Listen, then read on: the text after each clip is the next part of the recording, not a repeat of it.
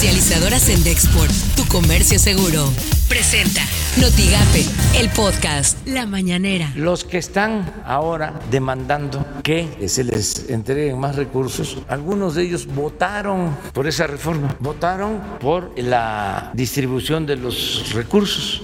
Quiero, señor presidente, confirmar el compromiso de, la UNOPS de trabajar conjuntamente con la Secretaría de Relaciones Exteriores, con la Secretaría de Salud, la Secretaría de Hacienda y Crédito Público, con el INSABI y COFEPRIS.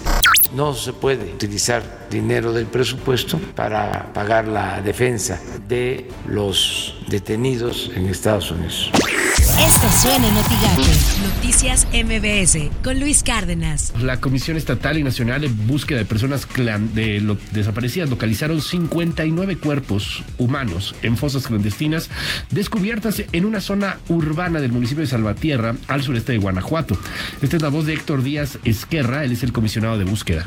Se han trabajado 52 puntos, es decir, se han hecho 52 excavaciones y como bien refería la comisionada, hasta hace unos minutos habíamos eh, extraído el cuerpo número 59 por las mañanas con Ciro Gómez Leiva. Seguiremos con el tema de los gobernadores, de los gobernadores de la Alianza Federalista, los del PAN, que se suman también a demanda de recursos al gobierno federal en esta que empieza a ser una crisis pues ya de casi la mitad de los quienes gobiernan las entidades federativas del, del país.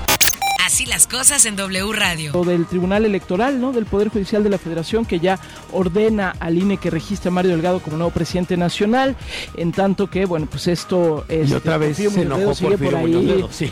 sí, hombre, se sigue enojando Porfirio. Porfirio dice, no, no vamos a dejar que llegue Mario Delgado. Bueno, pues ahora sí que así las cosas. Estas son las portadas del día de hoy. El Sol de Tampico, por megaproyecto desmantelan puente del carpintero. Hoy Tamaulipas separan de su cargo a maestro del TEC de Ciudad Victoria que discriminó a alumnos. El mañana de Nuevo Laredo advierten saturación de hospitales de Tamaulipas por segunda ola de COVID. La jornada, Secretaría de Hacienda y Crédito Público dice, gobernadores aliancistas tienen 1.545 millones de pesos de más. El gobierno federal no les adeuda nada, puntualiza López Obrador. Excelsior, gobierno dispondrá de los 33 mil millones de pesos del Fondo de Salud. El economista, Pemex tuvo utilidad en tercer trimestre tras dos años con pérdidas. Notigape, Frente Frío llegó con temperaturas de 6 grados, afirmó el coordinador general de Protección Civil en el estado, Pedro Granados Ramírez. Que de entrada son bajas temperaturas. En el caso de la frontera, desde Laredo y la frontera chica, allá estamos teniendo temperaturas de 6, 7 grados eh, por las mañanas, en la madrugada y, por, y para amanecer. Eh, a lo mejor en la parte de Reynosa y Matamoros pudieran ser unas eh, 10, 12 grados, las mínimas. Lo que tienes que saber de Twitter. Arroba foro-tv. La pandemia suma 44.5 millones de contagios en todo el mundo.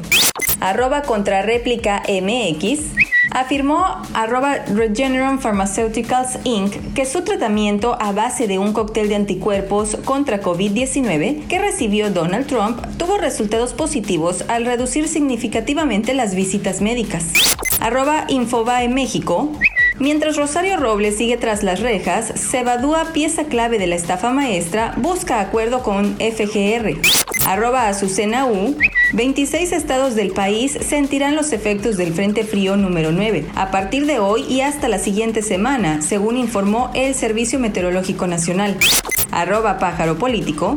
En el tercer trimestre del año, arroba Pemex reportó ganancias por 1.400 millones de pesos, pero en ventas totales hubo una disminución del 31% en comparación con el periodo del 2019, esto debido a la pandemia.